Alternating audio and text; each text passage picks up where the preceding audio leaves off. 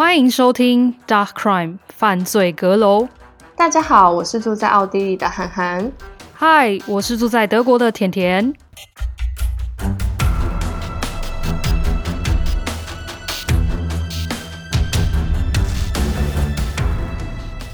想在节目开始前呢，先问问听众，大家在听真实犯罪的时候呢，是否有比较偏好的犯罪类型？涵涵，你有偏好的犯罪类型吗？我其实没有特别的偏好，但是我会对一些可以控制人心的罪犯有兴趣。我自己的话，我应该说，其实我接触真实犯罪没有到很久，应该算是非常非常的菜鸟。第一个带我进入真实犯罪的案件呢，就是在美国发生的人民圣殿教集体自杀的案件。那因为我自己本身是没有信仰的。所以我就对于就是邪教教主他们如何说服成员加入教团啊，或是说服他们做一些让外界看起来其实很扯很瞎的事情，那所以我也会感到非常好奇，他们到底是怎么做的。这也是为什么呢？我就一直很期待说可以跟大家分享有关于欧洲发生的邪教的案件。我在找瑞士案件的时候呢，看到了一个在九零年代发生的一个很大的集体自杀的邪教案件，然后整个是非常兴奋的要找资料跟大家分享。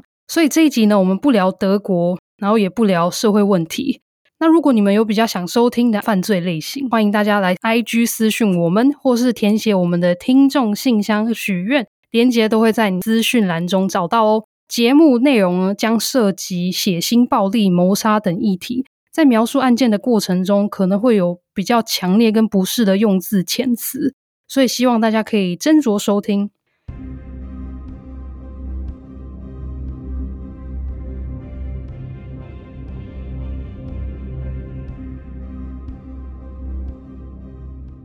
这起案件被称为是瑞士最大起的集体自杀与屠杀案。在瑞士的八零到九零年代，有一个密教组织叫做太阳圣殿教，德文是 Sonnentempler，总共有七十四位成员死亡，四十八具尸体呢在瑞士的西部被发现，十具在加拿大，十六具在法国，算是一个由瑞士发迹。遍布法语系国家与城市的邪教团体。一九九四年十月五日，在瑞士弗莱堡邦的小镇 Cherry，有一个农舍起火了。原本以为只有一位农夫丧生，没想到警方在检查现场时，在地下室发现了一个比较隐秘的门，门后竟然躺了二十三具尸体，每个人都穿着白色、金色的长袍。长袍的上头还有一个红色十字架，其中十八人的尸体被排成了环状，就像太阳放射光芒般。有些人的头部呢，则被戴上了黑色的塑胶袋。详细尸体被找到的地点或是长袍的样子，欢迎大家上我们的 Instagram 账号 Dark Crime Podcast 看更多的图片与资讯。不久后，在瑞士的 Wallisbon The Gräges Zursalven 的三间山中小屋也起火了，消防人员在这边找到了二十五具尸体，他们身旁留了个遗书，所以大家一开始以为是集体自杀。上头写道：Wir verlassen diese Erde ohne Bedauern, um in ganzer Klarheit und Freiheit eine Dimension der Wahrheit zu finden。中文简单来讲就是说。他们毫无后悔地离开了地球，要在一切的自由与平静中找到真理。死亡的人中有女性、男性、小孩也在其中。多数人的头部都有致命的枪伤，而众多尸体当中，其中的两名是太阳圣殿教的教主 Joseph Di Mambro，还有 Luke Jure。在瑞士的消息尚未传开。远方的加拿大竟然也有一处起火，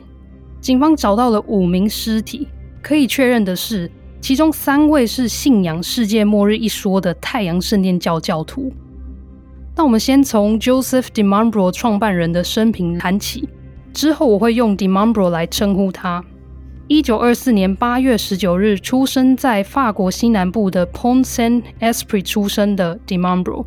在一个蛮虔诚的天主教家庭中长大，甚至还在当地的私人天主教学校上学。后来，他也接受钟表、金工等的训练，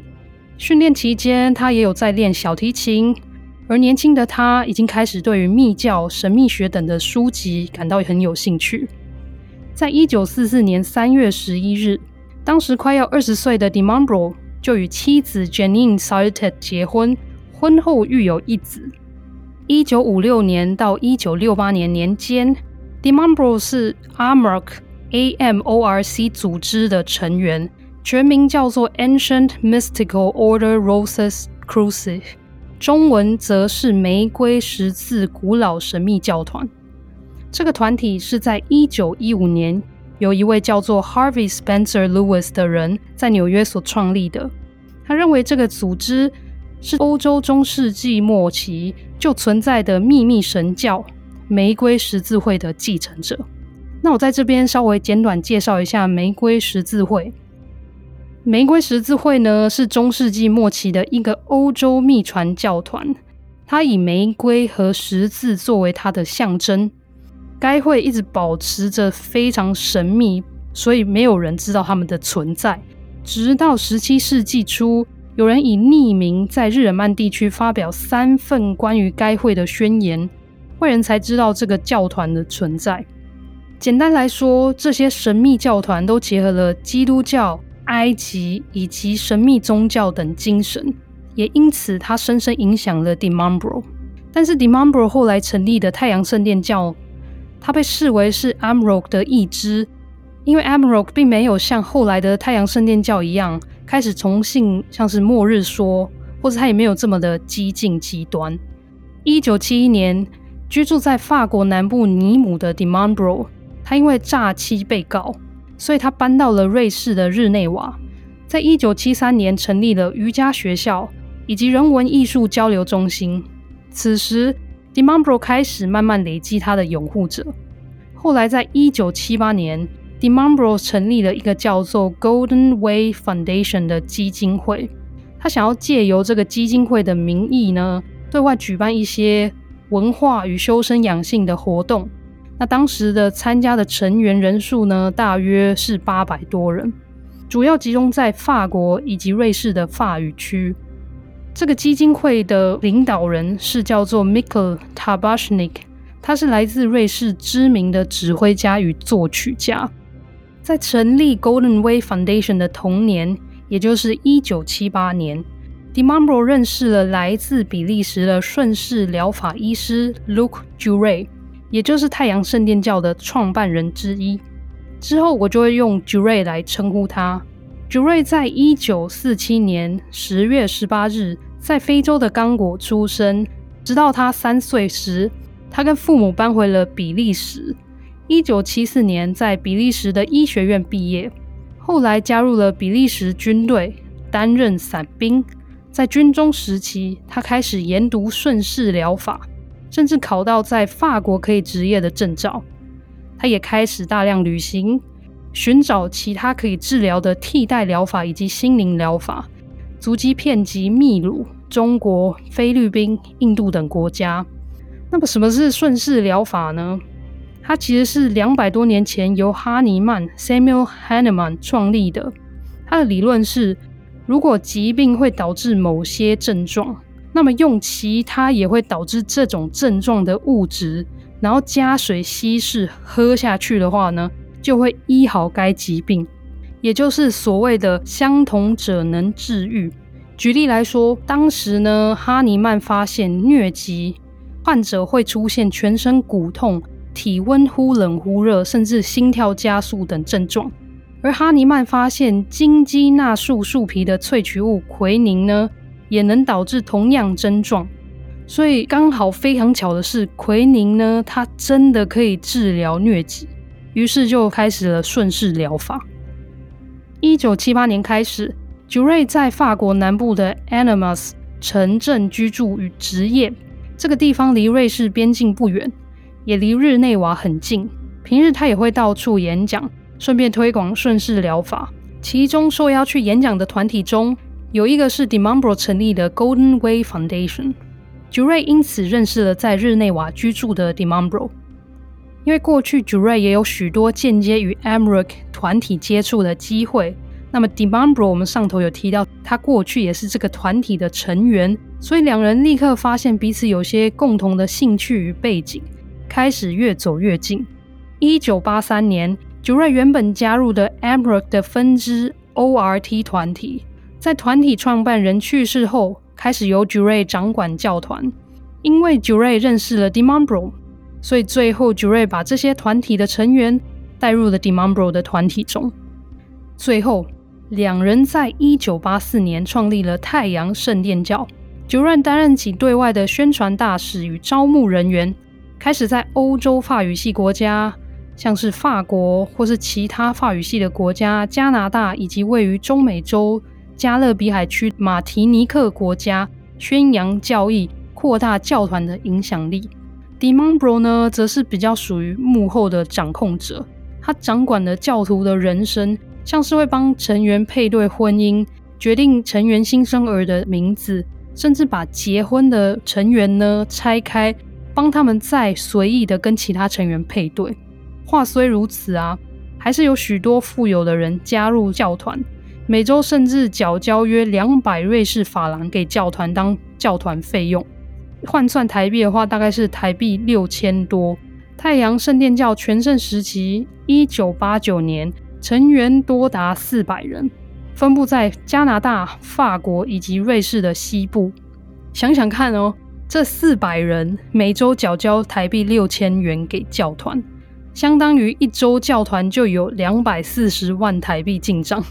因此，两位创办人其实也有把这些钱拿去房地产的投资，或是做一些武器买卖等交易。等一下，做邪教也太好赚了吧！直接达成财富自由哎。这样还买什么股票啊？所以以后呃成立邪教的话，要找的成员也要找好，也就是找那些有钱人，然后我们就也可以成立邪教，就什么叉叉叉财团法人。所以我们其实应该也要来成立一个犯罪阁楼教啊！但是我们的入会资格可能需要设定，就是每一位成员都需要把每一集节目至少听五遍，然后还要推广给十个人才能入教。但这样子我们没有赚到。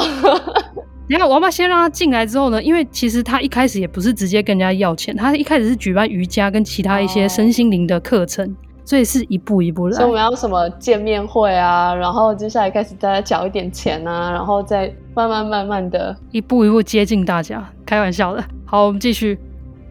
那大家会想说，为什么教团的成员就算有钱，可是他怎么会乖乖的就掏钱出来？甚至他们最后把所有的家当，包括房地产，都贡献给教团了。创办人是这么说的：这些愿意交出家当或是贡献很多钱的人，都是被选中的教徒，他们就能跟随创办人一起逃过世界末日。而教团累积的这些经费，是要用来支持最后在世界末日生存下来的人的钱。而且呢，谁贡献的金额越多，在这个团体的位阶就越高，越低阶的成员，也就是贡献金额较少的人，就需要承担更多教团的工作任务。教团的团体分成两部分，对外的所有信徒是一部分，对内则是从所有信徒中选定特定几位成员，成为太阳圣殿教的内部核心组织。这些内部的成员，才有机会参与太阳圣殿教的一些秘密集会与仪式活动，也才可以跟创办人 Dimambro 有更进一步的接触。在这些仪式当中，Dimambro 会用一些小伎俩与灯光效应来制造一些魔幻与魔法场面，让信众们相信一些神迹。那创办人与成员都相信自己是玫瑰十字会的继承者，所以需要延续玫瑰十字会的一些传统。甚至也沿用他们的一些教义。不过，因为过去玫瑰十字会就是处在一种非常隐秘的秘密教团下，所以一直以来太阳圣殿教也不太对外大肆宣传，试着低调行事。那我在这边再多叙述几个关于教团的一些资讯。所有成员都是素食主义者，吃的东西只有有机的食材，甚至他们看待动物。植物、石头等这些东西，都认为他们是神圣的。那么，慈悲与谦卑是教团中最高的原则。如果大家对于万物都有这样包容与谦卑的心，那他们可以在万恶中得到救赎。成员每天会执行四到五次的冥想，周日甚至冥想长达八个小时。教团也把沐浴仪式执行得非常贯彻，也非常的频繁，甚至把这个仪式视为教团成员的义务，告知成员唯有透过不断的沐浴，才能把身上的污秽洗净。那么也因为严格的饮食政策，他们才能保护成员不受辐射线以及神秘学中的地球辐射所影响健康。Dimambro 也会使用一个像是光谱仪器来测量每位成员的灵气，再用这样的数据去控制每位信众的思想跟意识。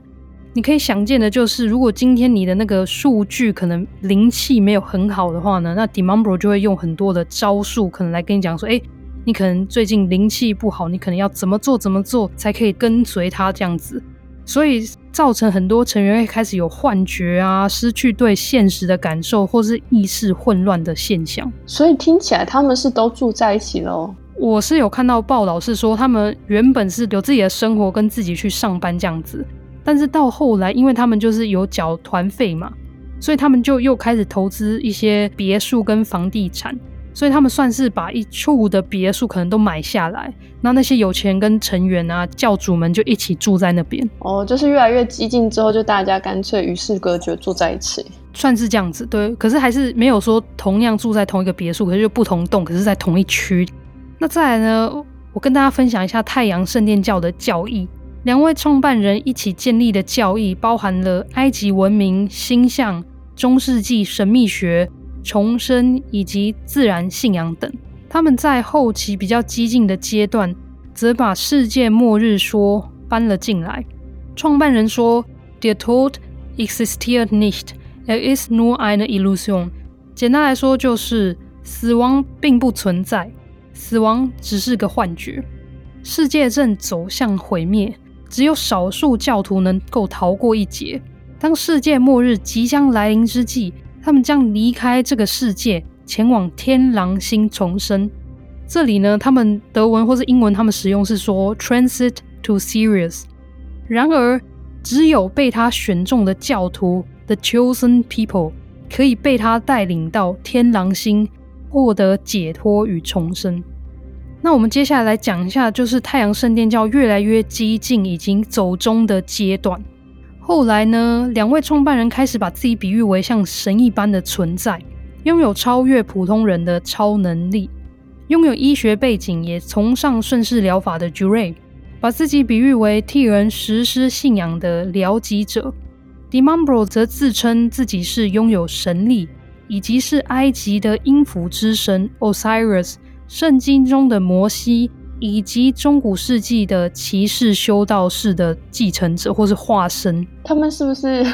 太多神了啊？把各种优点集合在一起，放在自己身上？因为我刚刚提到的玫瑰十字会，他们就是集结了埃及的文明、基督教跟其他的神秘学。这也是为什么我刚刚也提到说，太阳神殿教的教义呢，他们集结了埃及文明啊、星象啊、重生那种，哩哩抠抠都有。所以它就是一个非常复杂跟混合的一个邪教团体。刚刚前面不是有分享说 d e m a m b r o 会在执行仪式时耍一点小伎俩吗 d e m a m b r o 他会说自己拥有亚瑟王传说中的王者之剑，在仪式进行时会让整个会场用得非常的昏暗。这把剑呢会停留在空中，或是飞在空中，然后它会发光，甚至会滴血。后来被发现，其实都是 Demambro 自己设计的桥段。对不起，我笑了。他以为他是在演好莱坞哦，真的不去好莱坞，太可惜了。他就可能有钱嘛，然后都投资一些设备，然后把会场用的很，就很像电影院，有没有？然后自己站在舞台上。我在想，可能还有一些配乐哦，四 D 效果。所以就是说，都是 Dimambro 自己设计的桥段。那不管是用遥控器控制灯光啊，或是剑的背面可以。滴出血的这种设计，反正就一些骗笑的伎俩啊。然后因为 Dimambro 后来的身体状况渐渐不好，自称自己是大师级疗己者的 Jure 呢，却无法治愈 Dimambro。加上成员渐渐看穿 Dimambro 的骗人招数与伎俩后，越来越多成员离开了教团，也有离开的成员开始告太阳圣殿教希望能把过去缴的一些会费与财产要回来。甚至他们在加拿大也被因为持有枪械而被起诉。那我们接下来来分享一下太阳圣殿教最后正式走上集体自杀的触发点。一个最亲近的成员 Antoine Doutroux 踢爆 Dimambro 的神机都是用特效做成，有些成员开始离去，但是也有些成员留了下来。那为什么 Antoine Doutroux 要踢爆这件事呢？其实是因为他与妻子 Niki 在一九九四年七月帮他们出生的儿子受洗，而且取名为 Christopher Emmanuel。这件事激怒了 Dimambro，因为 Dimambro 与情妇 Dominique Bellaton 神秘生下的女儿也叫做 Emmanuelle，就是在 Emmanuel 男性后方加上一。而且呢，Dimambro 他把女儿营造成一个非常神力广大的神体在。他甚至要求成员不要太接近女儿，只能在距离十公尺的地方，不然他会有损女儿的灵气。Dimambro 就称 Antoine Doutroux 与妻子的小孩 Christopher Emmanuel 是一个反对基督者，将来会为太阳圣殿教带来危机。所以 Dimambro 在一九九四年九月底派了一位瑞士助手 Joel Eggers 与情妇 Bellaton。从瑞士苏黎世出发，去加拿大蒙特娄杀死杜托瓦一家人，希望在这边的人民不会让大家觉得太复杂。那我也会在 Instagram 的图片上跟大家做解释，所以你们也可以搭配着看。Antoine 杜托瓦的遗体被发现时，身上有多达五十个刺伤，五十个这个数字代表了五十位教团成员，这里指的可能是过去离去的成员。也有可能是不信服于 Dimambro 的成员等，但是 Dimambro 都希望他们可以死去。妻子 Niki Doutroux 呢，身上则有八处刺伤，数字八则是太阳圣殿教的八大教义。他们对三个月大的 Christopher Emmanuel 刺了六刀，而且多次穿心。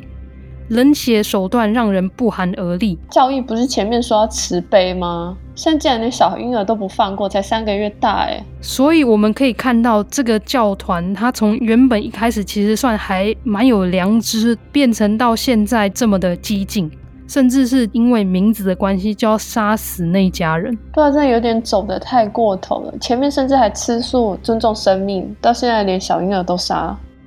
最后，瑞士助手。Joel Eggers 与 Dimambro 的情妇 Bellaton 飞回了瑞士，在加拿大的另外两名教徒把 Dutra 一家人的尸体藏到了一个柜子里，也把家里的犯案现场清扫干净。过几天，在一九九四年十月四日，这两名教徒服用了镇定剂，再用定时打火机把整个家烧了，所以他们也跟 Dutra 一家人丧生在火中。等一下，所以这是训教喽？他们就完成了这使命，然后就自杀了耶。因为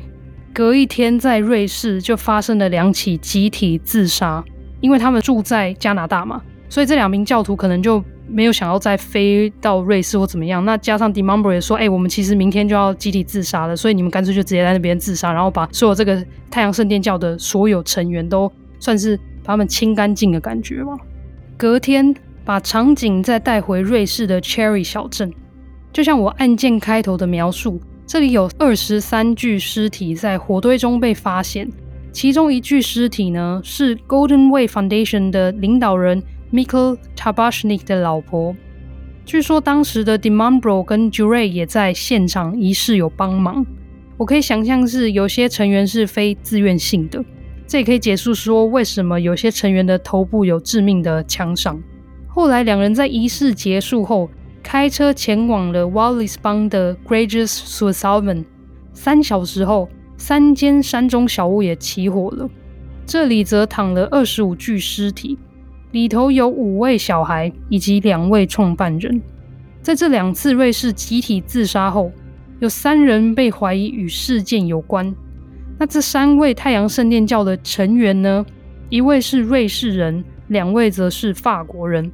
在瑞士 Wallis 邦的时候，他起火前有被村里的居民看到这三个人的行踪。然而，当时的瑞士法官认为这三人没有什么理由起诉，甚至强调真的完全，他真的是说 absolutely absolute 这样子，真的完全看不出他们还会再计划下一次的集体自杀行动，所以就放了这三个人离开。但是这还不是最扯的，当时的法官呢，他也没有下令说需要去监控或是监督这三位成员的行为，所以导致明年一九九五年又有另外一次的集体自杀行为。这次的地点发生在法国，一九九五年十二月二十三日。你们有没有发现，就是死亡的日期其实有点带有宗教的意涵？在法国的 Grenoble 城市，发现了十六具烧焦的尸体，同样也是排成环状，脚的方向朝内，指向火葬柴堆。许多成员的头部被套上了黑色塑胶袋。法医指出。十四具尸体中有被注射麻醉药物，然后才被用枪头部射击，最后才被烧死。这十六人当中，其中两人就是刚刚提到案件嫌疑人，但被无罪释放的其中两位法国人。不幸的是呢，还有发生第四次集体自杀行动，在一九九七年三月二十二日。在加拿大魁北克的一个小镇的火警响起，消防人员在火场中发现五具尸体。屋子的旁边小屋中则躺了三位青少年，岁数分别为十三、十四、十六岁，三位通通都被注射药物。后来，其中一位小女孩有被救活，她告诉警方，她的父母与其他三位太阳圣殿教的成员离开了世界，前往天狼星球去了。而且这次的行动是第二次尝试，第一次没有成功。选择在这天自杀，是因为这一天是春分昼夜平分时的日期。在这些集体自杀中，太阳圣殿教其实有留下一些信件、录影带以及其他的讯息。其中他们说道：“我们是虔诚的玫瑰十字会追随者，就像我们某天消失般。”我们又会再次的重生，因为玫瑰十字会是永生不死的。经过多年的调查，警方指出，从加拿大的都托家族到后来的第一次与第二次瑞士集体自杀中，五十三具尸体都被下毒或是注射麻醉药物，其中有三十八个是被谋杀身亡的。至于凶手是谁，警方还无法调查出来。检调单位是认为，也许下手的对象可能是被聘请来的杀手帮手。而之前提到的 Golden Way Foundation 的领导人 Mikhail Tabashnik 呢，他也因为与邪教团体有关而被起诉。他算是两位创办人之后，在教团中排名第三位的重要人物。那为何大家想要起诉他呢？其实是因为在一九九四年九月时。也就是在第一次集体自杀前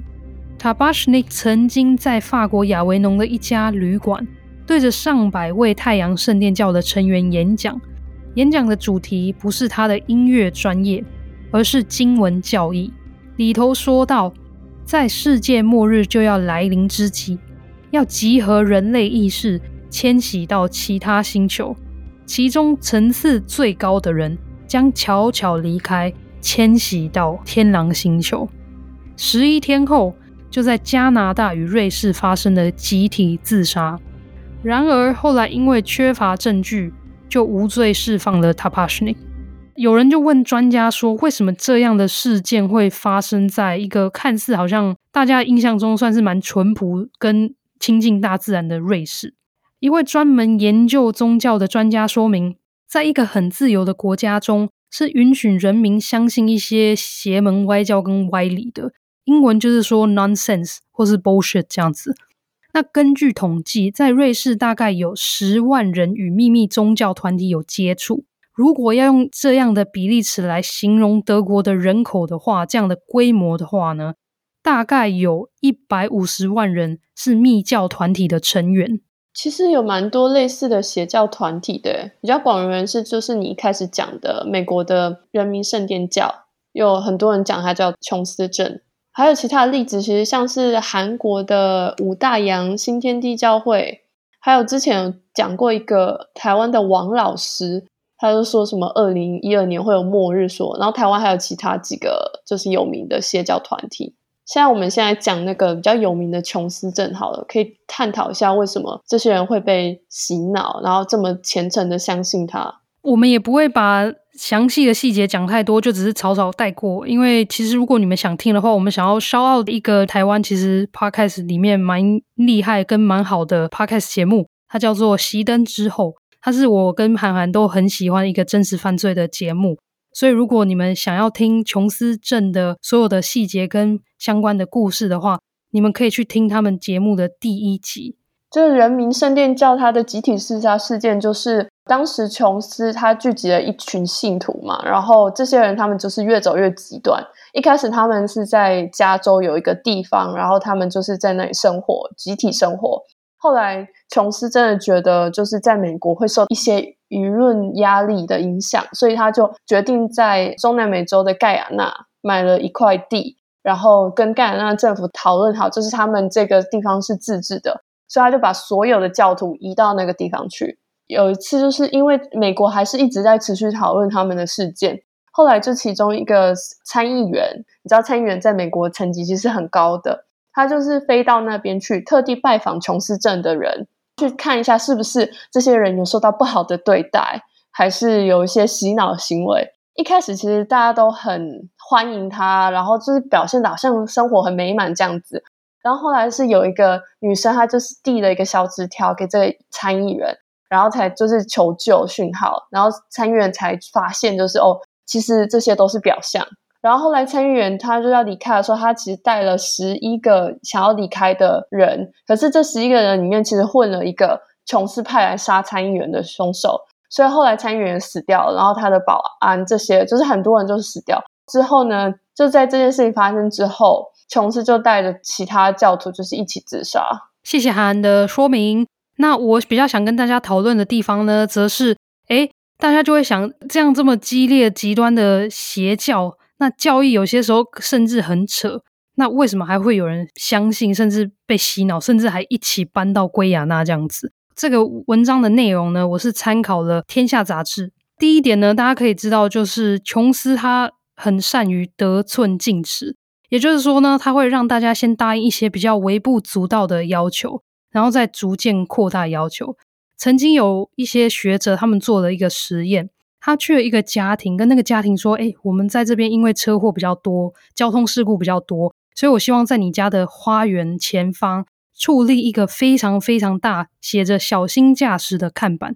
因为如果我自己有家的话，然后家里前面放的这个，好像感觉是我家前面好像比较多发生事故，所以。”第一就是不好看，第二就是好像让人家觉得说，诶，那那家人是不是发生了什么事情？所以大家都几乎拒绝了。后来呢，他们做了第二个实验，他们还是去拜访了不同的家族，然后他们跟他讲说，诶，因为这里事故比较多，可不可以在你们这边放一个比较小的写着“小心驾驶”的看板？就没想到蛮多人答应的。在经过了一段时间后，学者再去拜访这些已经答应要矗立小的“小心驾驶”看板的家庭。问他们说，就是小小的立牌，可是好像事故没有减少太多，可不可以把你的看板变大一点？其实那个很大一点，就是他们第一个实验说要直接在家里放很大很大处理板的看板的家庭的那个 size。所以也就是说，他们就是先从比较小的规模的东西去要求人家，之后再慢慢趁大家比较接受这个情况之后呢，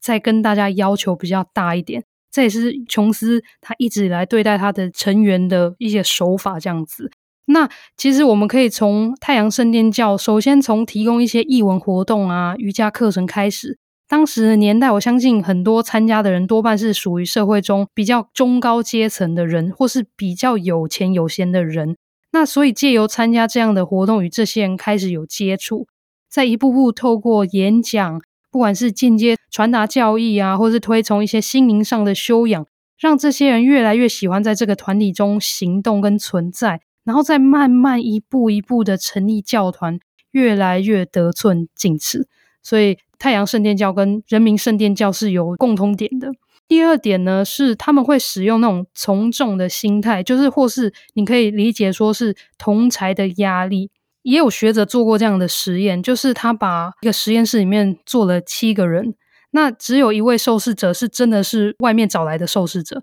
其他六个人呢都是被实验者安插的人。那他们会在前一轮啊，或是前两轮的时候，在答问题的时候呢，都会答对。那因为受试者也知道答案，所以他就也是答对了。可是，在后来的问答中呢，那个被安插的人他们会故意答错。那因为最后他们都会把那个受试者的人安排在最后才回答，也就是说，前面六个人都已经故意答错了。就算我最后回答，我知道答案，我可能也因为想说，呃，这个答案会不会是错的，所以我也跟着答错这样子。所以这样的从众几率呢，是大概有七十五 percent，也蛮高的。再来是呢，如果这个六个被安插的人呢，他们在答题的过程中，有一个人或是两个人他们答对了，就他们不会故意答错的话呢，那因为受试者他不再是一个意见不同啊，或是他也不再是一个异类，所以他会选择自己认为对的答案来回答，所以这时候从众几率呢，就从七十五 percent 降到二十 percent 而已。所以你可以知道说，这个同侪压力跟从众心态是会影响一个团体生活有多大。琼斯他其实也知道这个原理，所以他不太容许有任何的批评或是异议的存在。那为了强化这个制度，琼斯还会要求告密者要接近那些对教义有疑虑的人，只要一发现有任何异议，就加以痛扁跟惩罚，或是当众羞辱。那他也故意拆散那些可能会分享彼此看法的团体，像是会把每个家庭啊都拆散开来，像是礼拜的时候呢，会让小孩与家长分开坐。甚至后来还把小孩放进成员负责的全日托儿所，他就是希望大家不要有任何讨论跟有任何不一样的想法。所以最极端运用同侪压力的方法，就是把所有成员与世隔绝，只接触教友。琼斯镇他当初就是这样子做，他就直接搬到直接搬到圭亚那，甚至远离美国，完全远离任何的社群媒体，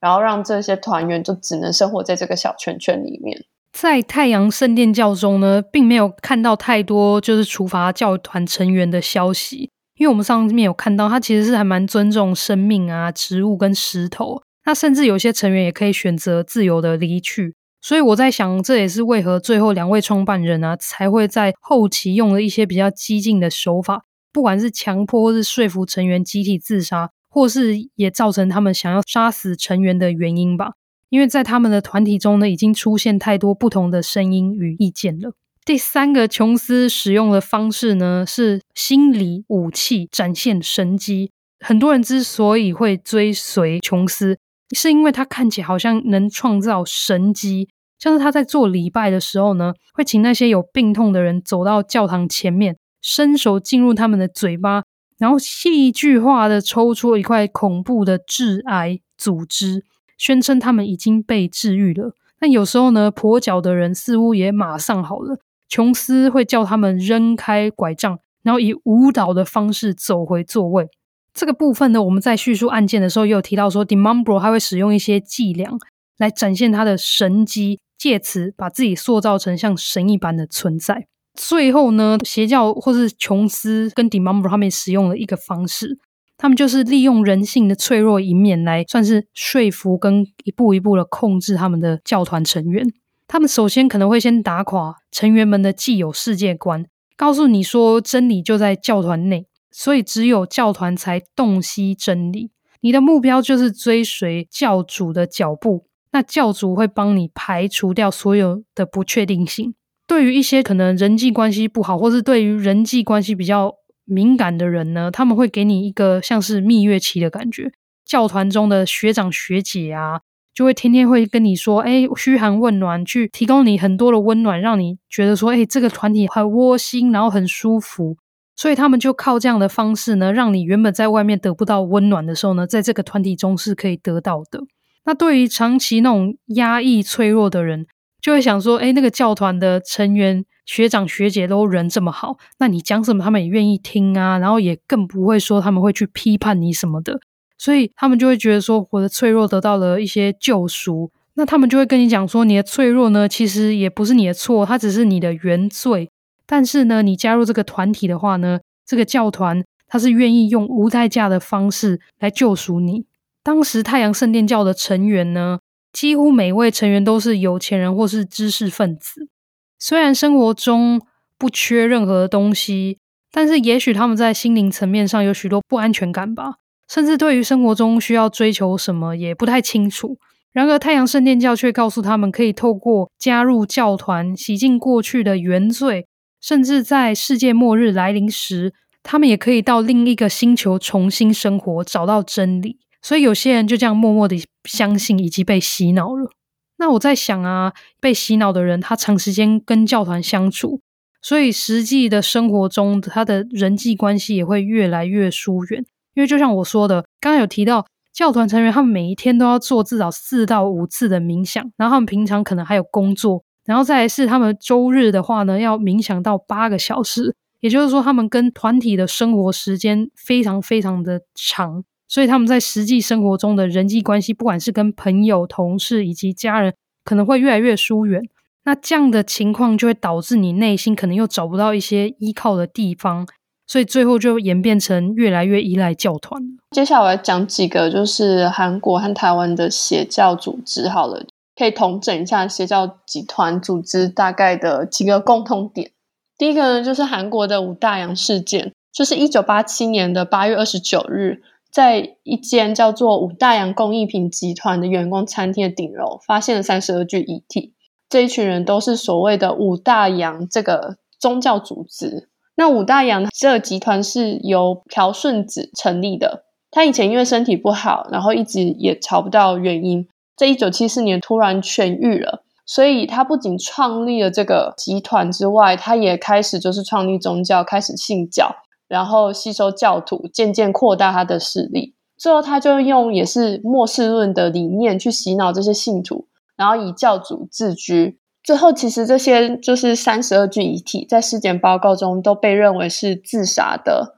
但其实就是他们的体内都有残留神经安定剂的成分，所以搜查当局认为是他们服用神经安定剂之后，在神经恍惚之下被集体上吊自杀。其实会注意到这个案件，其实是因为之前有一些类似追凶的韩剧有反派。那现在还有一个真的是存在在韩国的一个大家都觉得是邪教的教会，叫新天地教会。去年韩国新冠疫情爆发，其实就是因为新天地教会他们群聚举办祷告会，然后他们那时候教主李万熙还说他是神，不会感染新冠病毒，然后他的教徒是天选之人，所以也不会被感染，所以一度引起韩国社会的抨击。然后疫情也从新天地教会爆发之后呢，李万熙后来其实他有开记者会出来道歉。那我们来讲一下新天地教会它是怎么样的一个邪教组织好了。他一直被韩国人认为是邪教，他们教徒都认为李万熙是神。然后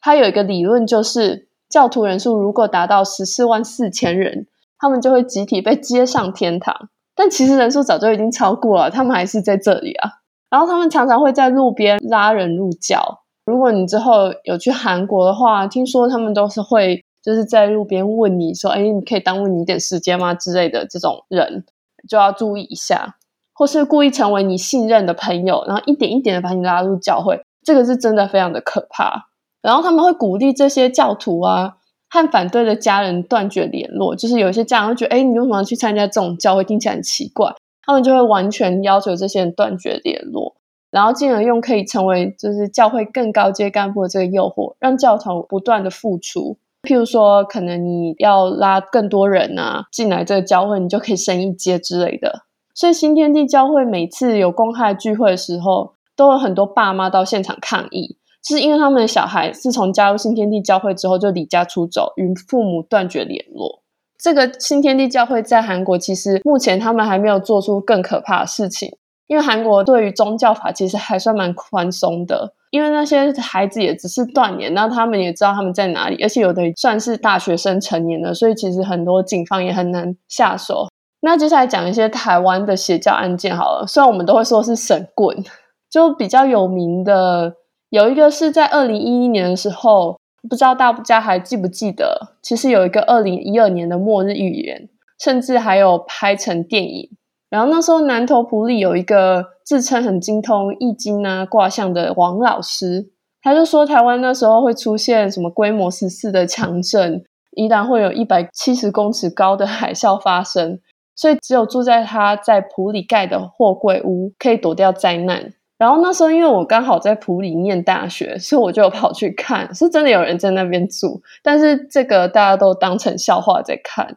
那另外一个邪教组织，它叫做中华白杨四桂灵宝圣道会，它的创教者是一个自称为圣母的人，叫林新月，就有真的犯下一件案件，就是他曾经教唆教徒打死想要逃离的二十六岁女性，也曾经教唆男教徒杀害变心的老婆，然后甚至怂恿这些教徒与家里断联啊，然后已经让十几个人失踪了。其实很多教徒的家人都很担心。那还有一个就是叫日月明功的教会组织，他其实会出名是在二零一三年有一个彰化县的妇人，他在日月明功教组织的怂恿之下，就怀疑他就读高三的儿子有吸毒，所以他就把儿子带到他们灵修的一个地方叫墨园，然后后来这儿子就被虐待致死，因为他死因是严重的营养不足，会不会是儿子因为要高三要考大学，然后？黑眼圈太重，我觉得还是就只是儿子可能觉得妈妈很奇怪，一直跟妈妈吵架，好难想象妈妈，然后结果就怀疑自己儿子，也没有去自己做判断，因为他算是最了解儿子的人，结果就这样把他带去，然后被虐待致死。哦，我觉得他已经就是完全丧失自己判断的能力了。因为就是可能儿子就跟他吵架，然后就其他团员说：“诶、你儿子可能这样会跟你吵，可能是因为他有吸毒啊。现在小孩子都怎么样怎么样之类的。”日月明功教的教主叫做陈巧明，他跟太阳圣殿教有点像，他以原来是舞蹈老师，所以他一开始开的其实是一个舞蹈教室。然后后来他离婚之后，他就觉得自己的婚姻不幸福，然后他就一直灌输教徒说：“哦，自己最重要，家庭只是附属品。”所以日月民工这些会员都要就是我们才是家人。那陈巧明还是会用一些方法去要求学员。他就是要求学员说要分享关于工作、心灵成长一些心得。只要你说的不好，陈述不出具体的内容，你就要在全体成员还有陈巧明前面认错，或是安排学员集体谴责，甚至赏耳光啊，还有要求受罚者要写悔过书。会不会加入的日月民工的教徒啊？都是那些婚姻不幸福的人，有可能呢、欸，因为就是家里找不到一种归属感，你才会出来跟其他人一起啊。然后你在这里找到归属感，跟这次我们讲太阳圣殿教很像啊。所以就说邪教组织其实有一些共同点啊，像比如说教主是神啊，或是神的代言人，教徒是天选之人，你要向教会贡献财产，然后最好是大家住在一起，然后甚至有最极端的。就是我们看到的很多最后集体自杀，都是他们提倡末日说，大家一起离开这个世界，可以得到救赎。所以其实他们就是利用信徒对人生的迷惘，一步一步取得这些人的信任，进而控制他们，让他们与世隔绝。如果想要离开的话，就会被其他教徒排挤、恐吓，所以就让这些无路可走的人，就变得难以反抗组织。我觉得啊，会不会因为现在全球气候暖化，然后气候变迁，会不会之后也有人兴起弄一个邪教组织，真的就是末日说这样子？我觉得也有可能呢，因为前面就已经那么多，然后近几年那种末日感又很重，就是各种末日传说，尤其又疫情有没有？就有一些人可能会想说，呃，对，这疫情一定是谁谁谁，然后哪一个神，然后什么之类的，要惩罚大家或什么的。如果你加入教会的话，你就不会感染 Corona。我觉得有可能。其实现在就是像这个疫情现在发生这样子，本来就已经很多阴谋论了。你说再有人运用这个疫情再来创立邪教，或是传播洗脑大家，这我觉得不无可能呢。真的觉得有可能。那所以就是希望大家在不管在加入什么团体啊，或是做任何事情，还是要有自己的思考啦，就是要自己有思考的跟判断的能力。那如果你真的已已经差点要步入这样的教会的话，请联络我们，然后加入犯罪阁楼教就好了。